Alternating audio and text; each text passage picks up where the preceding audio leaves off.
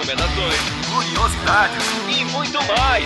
Está no ar mais um 30 Minutos, sua meia hora alucinógena de literatura.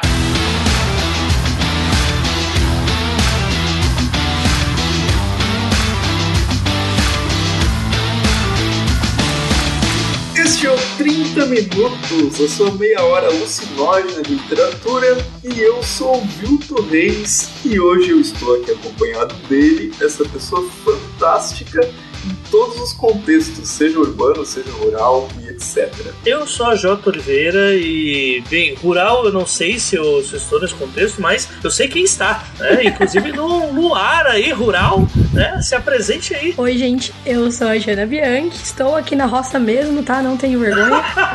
e estou aqui com a pessoa que me mostrou com seus livros, porque eu ainda não conhecia, ainda não era, né, não conhecia as pessoas pop, que pode escrever fantasia urbana no Brasil também, sim senhor, o Eric Novello. Aí, eu ainda tô rindo muito do fantasia urbana e rural. muito obrigado pelo convite. Começou muito bem esse, esse bate-papo. então tá, minha gente, hoje nós vamos falar de fantasia urbana, como vocês bem viram no título desse episódio. E nós trouxemos as pessoas maravilhosas aqui neste 30 minutos muito especial pra gente poder falar um pouquinho da história desse gênero, do que que é exatamente, né, essa estética e também dar aí umas indicações para vocês engordarem aquela listinha bendita das leituras que vocês querem ler, dos livros comprados e não lidos e principalmente dos livros, né? Então é isso aí. Vamos lá!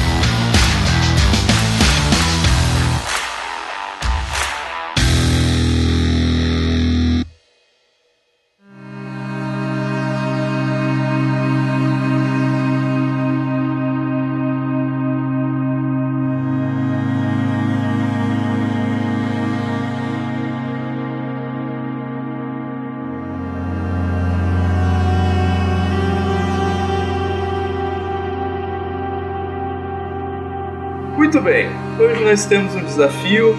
Estamos aqui muito bem acompanhados. Eu queria agradecer a presença do Eric, agradecer a presença da Jana. Sejam muito bem-vindos. 30 minutos é de vocês. Você falou é, o desafio, eu pensei que ia ter uma gincana agora. que muito daria pra estar em fantasia rural essa.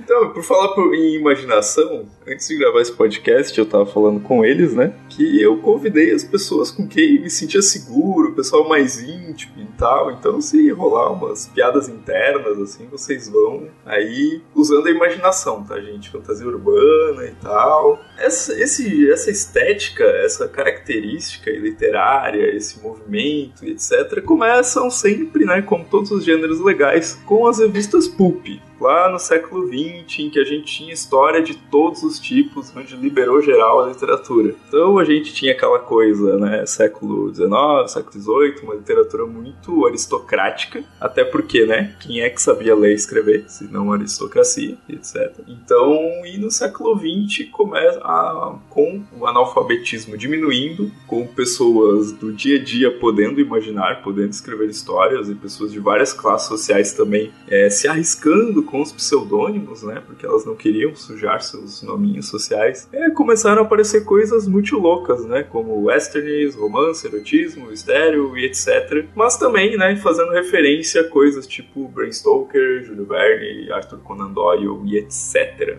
Alguma coisa desses gêneros, desses autores, mexe com vocês, fala com vocês, que vocês acham que já começa a dialogar com fantasia urbana, não tem nada a ver, tô falando besteira.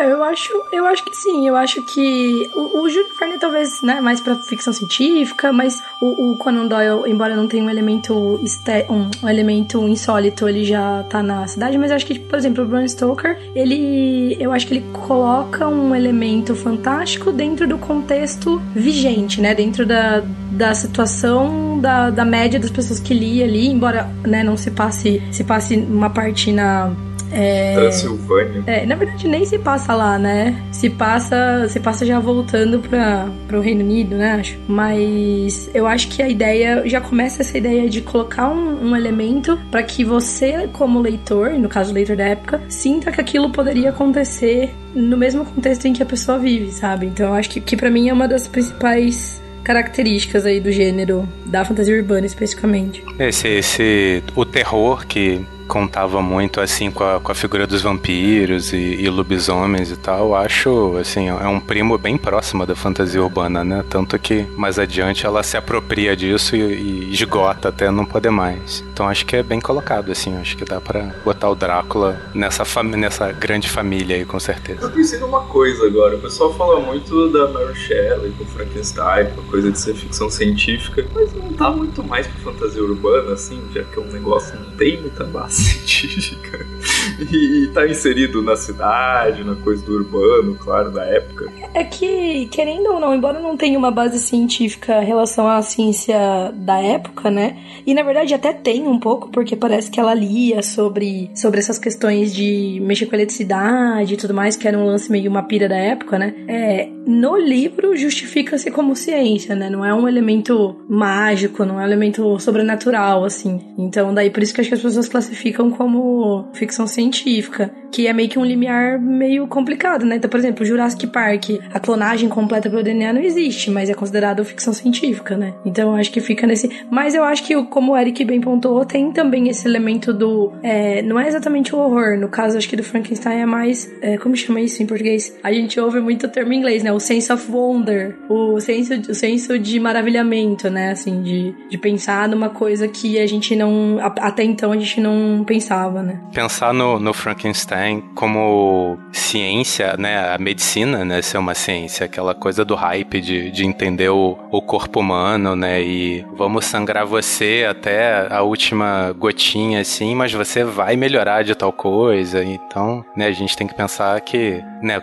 As grandes ciências de cada época também, né? Eu acho que vale pro, pro Frankenstein. Mas tem um porém aí, viu, viu? Dá pra gente fazer um paralelo que, assim como todos, todos os estilos, estéticas, seja lá como nós quisermos chamar, eles vão é, evoluindo por em cima de uma paleta aí, né? É, vai pegando um pouquinho daqui, um pouquinho dali, um, vai juntando duas, três inspirações e sai um Pokémon totalmente novo ali, né? E algo que dá pra gente assemelhar a essa discussão é bem mais para frente, né, o steampunk que entra mais ou menos nessa, nessa ideia de coisas que não dá pra gente dizer muito bem que são ciência, né? Porque a pessoa junta uma televisão, põe dentro de uma banheira, junta dois fios e aí sai uma mágica livre uma máquina do tempo, né? E o steampunk ele flerta bastante já, até por ser mais para frente, né, ali no uh, entre 80, 90 mesmo, uh, com o que a gente tem mais próximo de narrativas que tratam conflitos fantásticos no ambiente mais urbano urbano mesmo, né? Até para retratar a estética vitoriana e tal, esse tipo de coisa. Então acho que vale a mesma. Tipo, acho que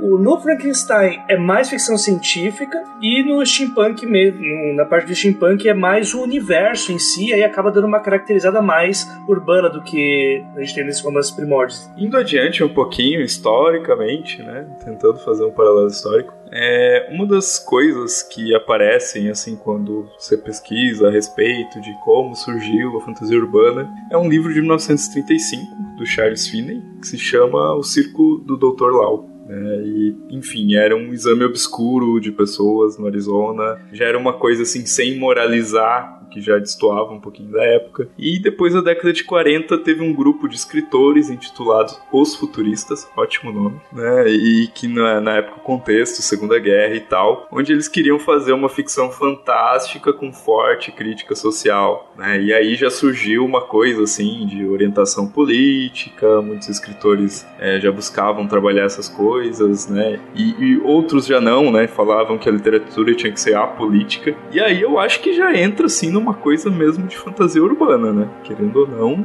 tem-se uma certa discussão normalmente. Rapidinho, só um parêntese. O 2, né, que tem que fechar. É o Circo do Dr. Lau é muito legal. É muito legal. Eu acho que foi lançado aqui pela Intrínseca, se eu não me engano. Deve ter em sebo ainda. Vale muito a pena ler. Bem, pô, muito divertido. Eu adorei o dois parênteses, achei genial. Desculpa, eu demorei um pouco pra, pra pegar a piada, mas muito bom. então, e depois disso, acho que já dando um pulo aí de muitos anos, né? A gente tem um carinha chamado Philip K. Dick, que muita gente aponta como fantasia urbana. E aí eu já não sei, porque aí já também entra outra polêmica, né? Que a galera da ficção científica vai me, sair me odiando depois desse podcast. você, vai, você conseguiu ofender os dois, as duas facções, né? A purista e a. Precisa de talento pra. Mas eu acho que não, na verdade, porque é que é tão. Foi o que a gente acabou de falar, né? É tão difícil você, em alguns contextos, claro, né? Caracterizar a origem da, do insólito, né, né, de um elemento insólito numa determinada narrativa, até porque eu acho que isso varia muito ao longo do tempo, né? Então talvez uma coisa que numa época é uma coisa quase esotérica, né? Então, tipo, por exemplo, eu sempre brinco, né? Agora eu vou meu lado engenheiro de alimentos ativado aqui. Eu sempre brinco que eu acho muito fascinante, tipo, como muitos processos da, da, da tecnologia de alimentos, eles eram considerados processos tácitos e até eram considerados processos tácitos, não, eram processos tácitos considerados até, é, né, bruxaria, enfim. Então, tipo, imagina, um pão fermentando é uma coisa mágica se você não sabe o que é uma fermentação, né? A gente não erra muito em misturar o que tá perto da, da, da fronteirinha. Ele, claro que a gente vai ter os extremos, né? Então, uma coisa, é, por exemplo, ah, Exorcismos, Amores e Maldosos de Blues do Eric é o extremo da fantasia urbana. Então, a gente tem, tipo, uma cidade contemporânea, no caso, é uma cidade de um universo secundário, mas que é muito baseada em São Paulo, com elementos claramente fantásticos sem origem científica, né? E aí a gente tem na, na outra mão outras coisas que tem, por exemplo, o Philip K. Dick, eu não li esse esse primeiro que você falou, né, texto dele, esse conto dele, mas eu imagino que tenha que esteja num não seja muito um elemento fantástico tão descarado, seja uma coisa talvez mais vestida ali de ficção científica, não sei. O Philip K. Dick, ele, ele, é, ele é muito próprio, né, assim, ele é muito ele, é um gênero, é um troço por si só, assim. É, tem umas pessoas que é difícil, né, enquadrar elas em algum lugar, né. E, e também uma coisa que eu já falei isso em outros casts, assim, que eu admiro no KD, que é que, tipo, ele extravasou o gênero, né. Tipo, ele saiu da, só da galera que gosta de ficção científica. Então, tem outros leitores de outras coisas que leem ele também, né. E dá pra ver até a, o que reverberou nas séries, né? No Black Mirror mesmo, que não é inspirado em, em textos do KD, que diferentemente do, daquela outra série da Amazon Prime, que é baseada nos... É, como é que é? Electric Dreams, né? Que é baseada em contos ou premissas, argumentos dele, enfim. Mas é totalmente esse gênero vai próprio dele aí que o Eric comentou, né? E fez um puta sucesso. É, pulando um pouco mais essa parte de será que fulano é, será que ciclano não é. o termo fantasia urbana começou a se firmar apenas no final dos anos 80 já, e muito a partir de um universo compartilhado de uma autora chamada Terry Winling. Nem ideia. Também não. Bom, o Neil Gaiman tá indicando. É, o Nerd é, então você tá indicando deve ser bom. A, minha, a primeira coisa que me vem à mente, assim, de fantasia urbana eu não tô dizendo que é a primeira que saiu, né? Mas é quando eu comecei a enxergar como isso, assim, é, foi com a Anne Rice, né? Na minha leitura de que, de que terror é, é, o, é o primo aí da, da fantasia urbana, eu não consigo separar, assim, pra mim é, também tá todo no mesmo balaio. É que depende muito, né? Eu não consigo ver, por exemplo, o It, sei lá, da, da mesma forma que eu vejo, né? Que é apenas é um, um vilão e o resto do mundo não é fantástico, tipo, não é do, de conhecimento, né? Mas peraí, você acha It, se considera terror ou, ou fantasia urbana? Terror. Ah, terror? Pra mim é fantasia urbana. Calma, mas ele veio do espaço, é ficção científica.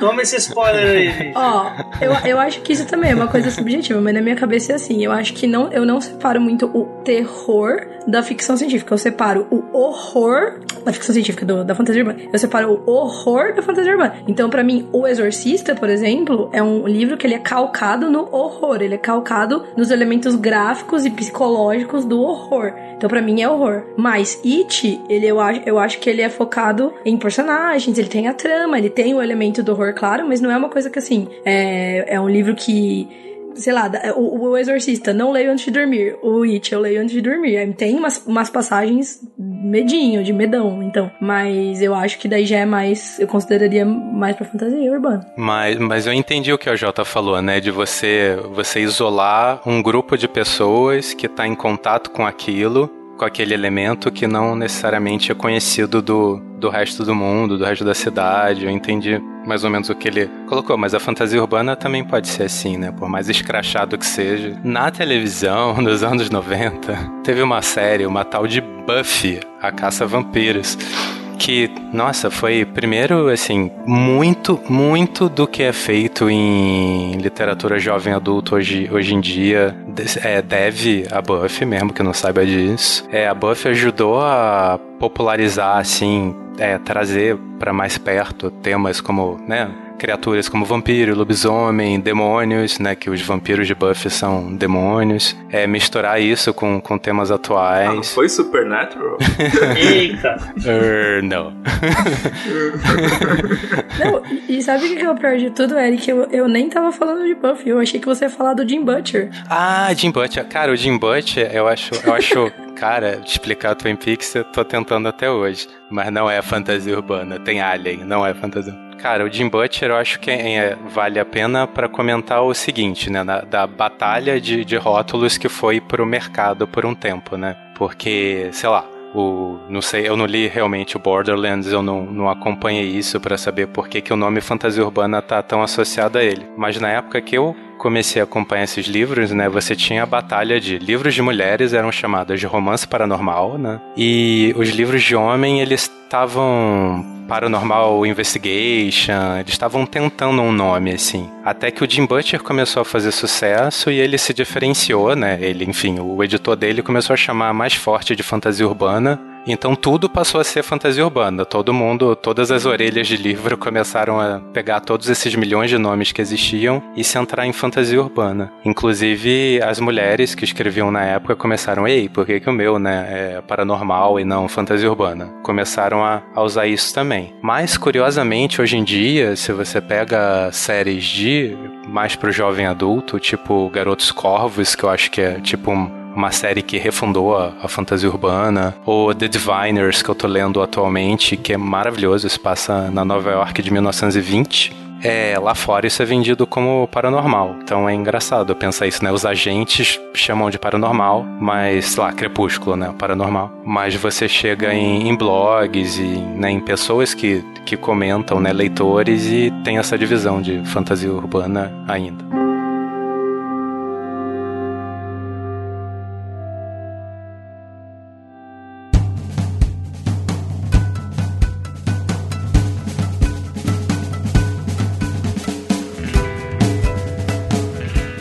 Gente, vamos tentar então definir um pouco melhor o que é fantasia urbana. Já vimos que existem divergências. Eu, eu tô achando estranho, que você podia ter, na hora que você tava falando do KD, você tinha que ter falado também que distopia é ficção científica. Aí pronto, aí você tinha a terceira briga e você não vai precisar fazer mais nada. Tá. Segundo o editor da Writer's Digest, olha só, grande referência, Brian Claims, ele listou cinco características que toda história de fantasia urbana deve ter. Eu vou, vou, vou ler as cinco rapidinho e aí a gente vai pro isso vale, isso não vale e o que, que vocês acham que faltou, beleza? Primeira, a cidade né, urbana é muito importante. Segundo, a magia, elementos paranormais, olha aí. O mistério, né? Um elemento, assim, bem necessário, alguma coisa, uma pergunta sem resposta. Aí o outro eu achei bem questionável, a primeira pessoa, não sei se isso é necessário. E quinto, sensualidade. Então, e aí, gente? é, eu acho que o que ele descreveu é a fantasia urbana no ar, né? Pra mim é uma, uma sub, um subgênero da fantasia urbana. Sub, sub se é que é possível. Que me parece mais uma fantasia no ar, que de fato tem principalmente o mistério e a sensualidade, o que quer que isso seja, exatamente. Eu acho que talvez seja essa um lance mais. O próprio Jim Butcher, né, Eric? Ele tem essa característica mais no. Eu acho que inclusive o comentário de primeira pessoa vem disso, né? Porque quando a fantasia urbana é, resolveu se apoiar mais nas histórias de detetive, de investigação, naquele esquema um pulp antigo, né? Veio, veio essa sensualidade, passou a ter a loura fatal, o protagonista que é meio acabadão. É, isso, né? Tudo passou a ser detetive, não tô reclamando, inclusive gosto. Foi toda a galera que, que escreveu na, na, na na época do Jim Butcher, assim, impressionante a quantidade de gente, praticamente só ele sobreviveu, o resto foi tudo, sei lá, ser revisor da oficina, essas coisas. Não acontece só aqui, mas eu acho que lendo isso assim, me parece muito essa época especificamente. O que, que faltou? O que, que vocês acharam que faltou? Ou, sei lá, vocês querem tirar alguma coisa dessa lista pensando de uma forma mais ampla? Não, esse dois, assim, é... também eu acho que talvez tenha um pouco a ver com mais com nó, porque eu acho que a fantasia urbana é mais ampla, assim, ela pode. Não precisa de. de nessa parte final aí do, do tópico aqui, que, para quem não está lendo, que estão todas as pessoas que estão escutando o podcast, no caso, para que é, seja uma fantasia urbana, em algum momento você quer que um personagem use um feitiço ou realize um ritual. Acho que não, né? Acho que tem mais. Por exemplo, a entrevista com o vampiro, tem vampiros e beleza. É, é o elemento fantástico que classifica é, a fantasia como fantasia urbana, né? E, e o foco na cidade eu acho que talvez seja uma das coisas mais importantes mesmo. É, quando, quando a fantasia urbana passou pelo esgotamento que ela teve nessa geração aí do Jim Butcher, é, começou lá fora a, a, tentar criar nova, novas portas, né? Começou todo mundo, tá, mas fantasia urbana é só isso? E se eu escrever uma fantasia urbana, sei lá, numa época medieval, né? O pessoal começou assim, ah, e se for numa tribo de não sei da onde, assim, para tentar tirar desse, desse esgotamento que tava rolando. Mas, mas é interessante pensar assim, por exemplo, quando fala de paranormal, me vem na cabeça de novo Diviners, ele é totalmente apoiado na época entre as guerras, que realmente se pesquisava né, espiritismo e paranormalidade em busca de novas armas de guerra, né, de super soldados, de telepatia, telecinese, de você usar realmente espíritos para ter vantagem tática. Então, assim, isso também é fantasia urbana, né? É, o, o vampiro meio que, né, fantasia urbana ajudou a o coitado, assim, né? Ninguém aguenta mais, olha. Aleister Crowley é totalmente fantasia urbana. É fantasia urbana. pensando agora. E, sei lá, o Garoto Corvos, ele é baseado numa outra mitologia lá específica e, e também, sei lá, as tias da protagonista são cartomantes, leem mão, sabe? É uma coisa bem mais próxima da realidade. Tem um cara que tira coisa de dentro de sonhos e a gente pode citar também o New Weird, que quem é fã de New Weird ou escreve New Weird não gosta dessa comparação, mas New Weird é fantasia urbana, foi, é um derivado de fantasia urbana que, né, que tenta levar a coisa do estilo a, a um outro patamar e tudo mais. É, se, uh, a gente fez um cast recente sobre China Mieville, né? Sobre o livro A Cidade e a Cidade. E só que o primeiro livro que eu li dele, O Rei Rato, é muito fantasia urbana, cara. Porque, tipo, é muita coisa da cidade, sabe? A cidade o tempo inteiro e tal. E o personagem conversa com outro personagem que é um rato. E não é um rato, é uma pessoa rato, entendeu? Uma HQ que também pega muito disso é o Preacher também, né? Que tem todos esses elementos aí, mas um pouquinho né? E aí você pega ah, desde o, aquela o grupo de amigos, é o cara que tem o poder da, da voz, aí o melhor amigo dele é um vampiro, e aí eles vão enfrentando criaturas estranhas que vêm por erros do divino, e aquela cidadezinha, ao, ao mesmo tempo, ela vai se transformando, no começo ela é até normalzinha, mas depois ela vai se transformando uma coisa caótica, né? É, você pegar o é, pegar a religião, né? Então você pega o vampiro porque ele tem, ele é mais próximo da, na tradição literária do, do catolicismo, enfim, do cristianismo. Também, também é um viés pra fantasia urbana, eu acho tudo válido. É, e é legal até pensando em umas coisas mais contemporâneas, assim, eu me, assim, tem N coisas, né? Mas falando disso de outras mitologias, religiões e tal, eu li recentemente Shadow Shaper, eu não sei se saiu aqui ainda no já no Brasil, que é do Daniel José Older, é, que é um, uma, a história de uma menina, né? Ela é é, nova iorquina e tal, mas ela tem uma ascendência latina, não lembro exatamente que país que é, mas ela tem uma ascendência latina, ela tem um abuelito lá, não sei o que, que mexe com umas coisas de uns, é, de uns espíritos que eles conjuram lá fazendo uns grafites. E aí tem todo o lance, tipo, dela, né, ela mora no Brooklyn, então ela grafia, ela, vai, ela já grafita e o abuelito lá dela vai ensinando ela conjurar esses espíritos ancestrais e tal, e é um negócio super legal, né? Porque, tipo, tem todo esse lance de a, imigrantes em Nova York, mais esse lance, esse limiar aí, religião, é, fantasia, espiritualidade em geral, né? E é, é, bem legal. E tem acho que cada vez mais, né? A gente tá vendo coisas assim. Principalmente agora que a gente tá vendo coisas vindo de, vindas de outras, outros tipos de, de background, assim, é, cultural, né? Não só tão é, eurocentrado ali. Tá? Vocês diriam que é um ponto importante ter uma discussão, vamos dizer assim, que é extra literária ou, ou não, para essa estética? Eu, eu, eu particularmente gosto, mas, né, não quem sou eu? tipo, pra dizer que é.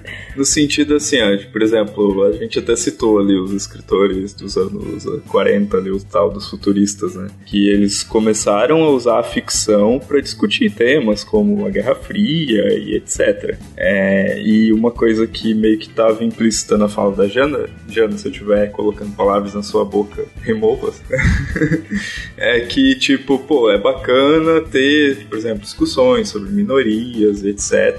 Ou, sei lá, vou pensar alguma coisa, tema, sei lá, contexto ecológico, ou vamos dizer assim, pautas do momento vai. Vocês acham que é necessário, é interessante ou não, não curto? Ó, o, o, o, que eu penso é mais ou menos assim. Eu até enquanto eu tava falando, tava pensando. Eu acho que, que nem eu falei, uma das coisas que me atrai na fantasia urbana é você imaginar que aquele contexto é, insólito, fantástico, ele tá inserido no mundo de hoje. E eu não consigo mais ler o mundo de hoje sem falar de questões sociais, minorias, ecológicas, tudo mais que, né, sociopolíticas em geral, ali, socioeconômicas sociais, econômicas e políticas. Então, assim, eu gosto desse tipo de viés nas obras, assim, né? Claro que eu acho que pode ter lá uma obra mais, talvez, microcosmo, é, no, micro, micro, num microcosmo ali, num micro-universo de personagens que não aborde essas questões, né? Mas eu acho que é cada vez mais difícil, né? Eu acho que, né, Nina Simone, por favor, a frase famosa, como ser um artista e não refletir o seu próprio tempo, né? E,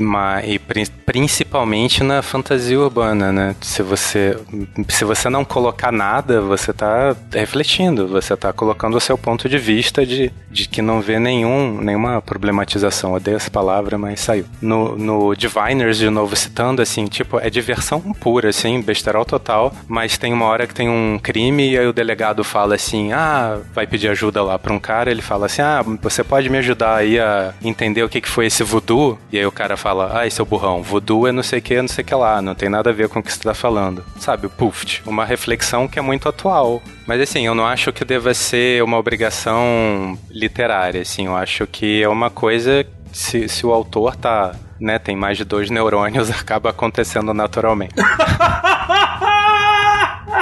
agora sim, agora sim. Eu acho que por natureza a fantasia urbana, ela, assim, é, até contemporânea assim, é um gênero bastante corajoso, né? Não tem que. Meu, se eu tô botando um lobisomem sendo meu vizinho, cara, eu posso abordar qualquer coisa real, né? E, tipo, não sei como que seria algo diferente de abordar temas que nós vivemos hoje. A fantasia insiste, quase sempre ela faz isso, né? De pegar o ambiente fantástico para abordar questões atuais, né? Eu gosto muito do. Ao fazer jabá agora do convidado, né? Eu gosto muito do, da forma como a Jana coloca no Lobo de Rua, uh, usando a licantropia para fazer ali um paralelo com, uh, com o vírus do HIV e tal. Acho que é, é uma montagem muito legal para as pessoas entenderem de uma forma didática e divertida como que uh, certos problemas acontecem de, dependendo da situação que um personagem tá, né? No caso, ela usa um personagem que é morador de rua e tal. E aquele é o dia a dia e ela junta muito bem isso. E eu não acho que seja nada moralista ou algo do tipo. Eu acho que foi uma puta sacada. Quase sempre que eu vejo as pessoas querendo fazer alguma coisa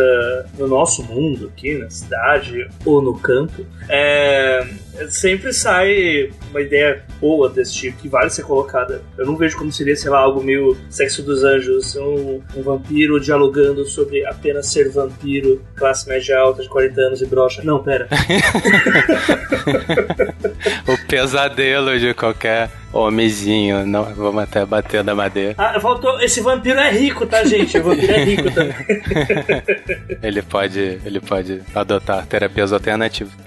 Lembrando também que o vampiro ele né, trazia questionamentos da sua época, né? Então né, o que era a busca pela imortalidade, né? Hoje em dia, meio perdido, né? Mais a busca por ter tempo livre, sei lá, eu acho, assim. Questões que vão mudando, então, mais uma vez, eu não vejo como não tratar de um jeito ou de outro dessas questões. Imagina o dilema de hoje do vampiro ter que trabalhar de noite, à tarde ele vai no Uber, que hora que ele vai chupar o sangue de alguém, gente? Aí entra, é, aí entra no ar, que daí é de noite, na madrugada, uma voz de cor de carne. Mas é a bandeira 2 do Uber, Jana. Yeah.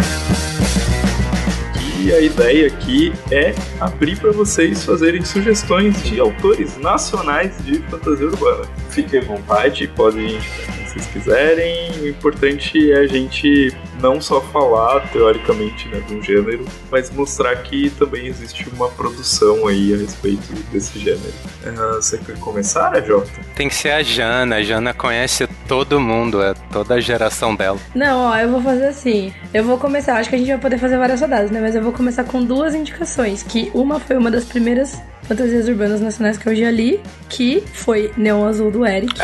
E eu vou recomendar o Eric, tá? Eu recomendo o Eric, as coisas que o Eric escreve, o Instagram do Eric, tô recomendando aqui um pacote geral.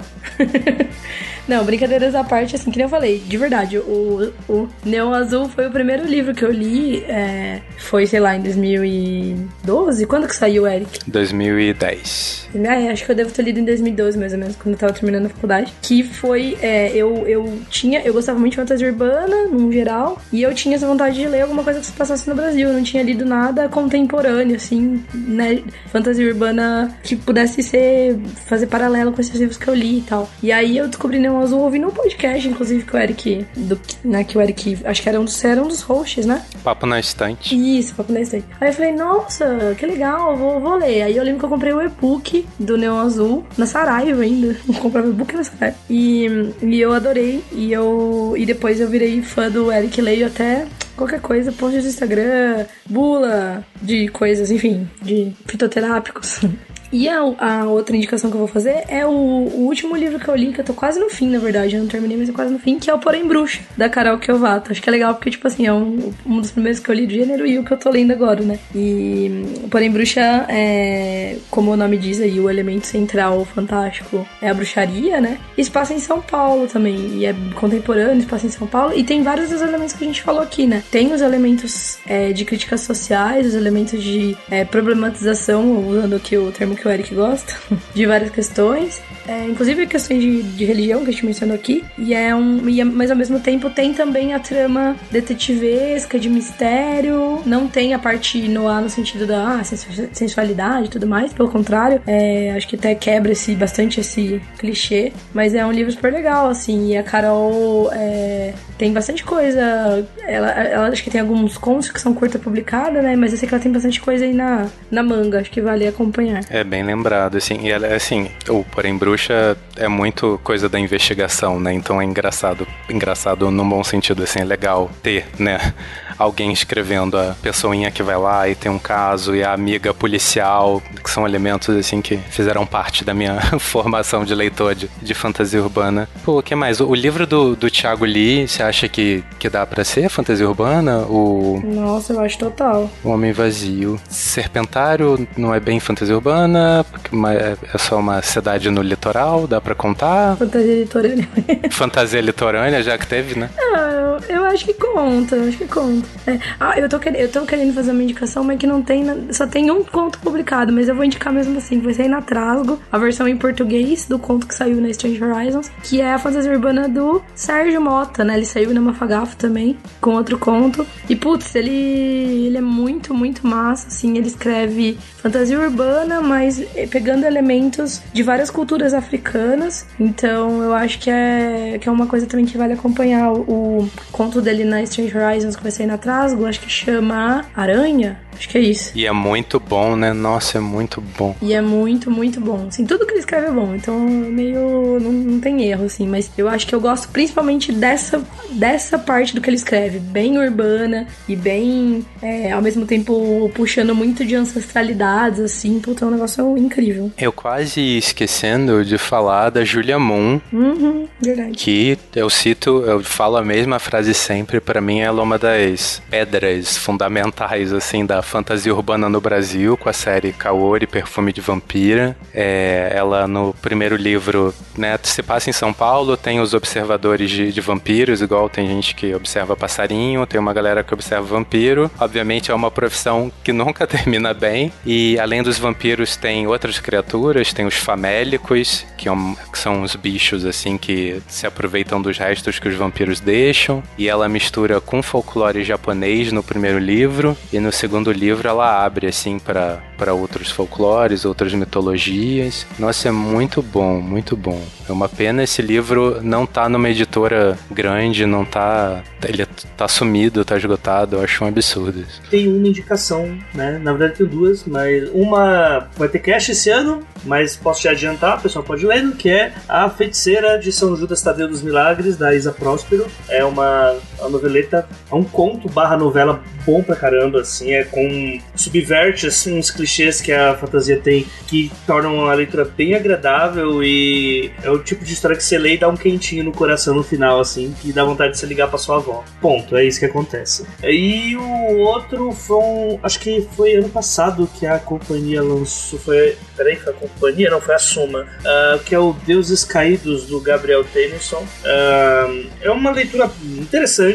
eu gosto bastante da forma que ele aborda. Uh, só que ele flerta um pouco mais com a parte terror, horror também. Tem bastante coisa de Clive Barker ali que dá pra, dá pra sentir, assim. Eu lembro que você balança um pouquinho, cai sangue e vísceras, mas é, ele tem um contexto urbano bem interessante e ele se passa boa parte na, nas favelas do Rio de Janeiro. Então o personagem é bem debochado, é um sei lá, uma espécie de Alan Moore meio Raul Seixas do ocultismo. E tem umas tiradas bem legais assim, nesse livro. E nessa pegada você me fez lembrar também do livro da Fernanda Mia, que é bem legal, Mensageiro da Sorte. Mensageira da Sorte, que se passa no Rio. E é engraçado porque. Justamente porque ele tem um pezinho no humor, assim. Ele não é focado no humor, não é uma coisa tipo, ah, um Terry Pratchett. Mas ele, ele foca muito no elemento fantástico que quem conhece a Nia, né? Se você já conversou com ela pessoalmente por 5 segundos, você, você consegue ver, assim, ela, sabe, o, o, esse lado dela no livro. Então é bem legal também, recomendo, gostei bastante. E só pra não deixar passar batido, né? Eu falei do Serpentário do Felipe e esqueci de falar da série Jovem Adulto dele, do Legado Folclórico, que utiliza justamente folclore brasileiro em São Paulo. Então você tem né? Tem Saci, tem. Enfim, não posso contar porque são várias surpresas, mas você tem Capelobo, tem Lobisomem Guará, essas coisinhas assim.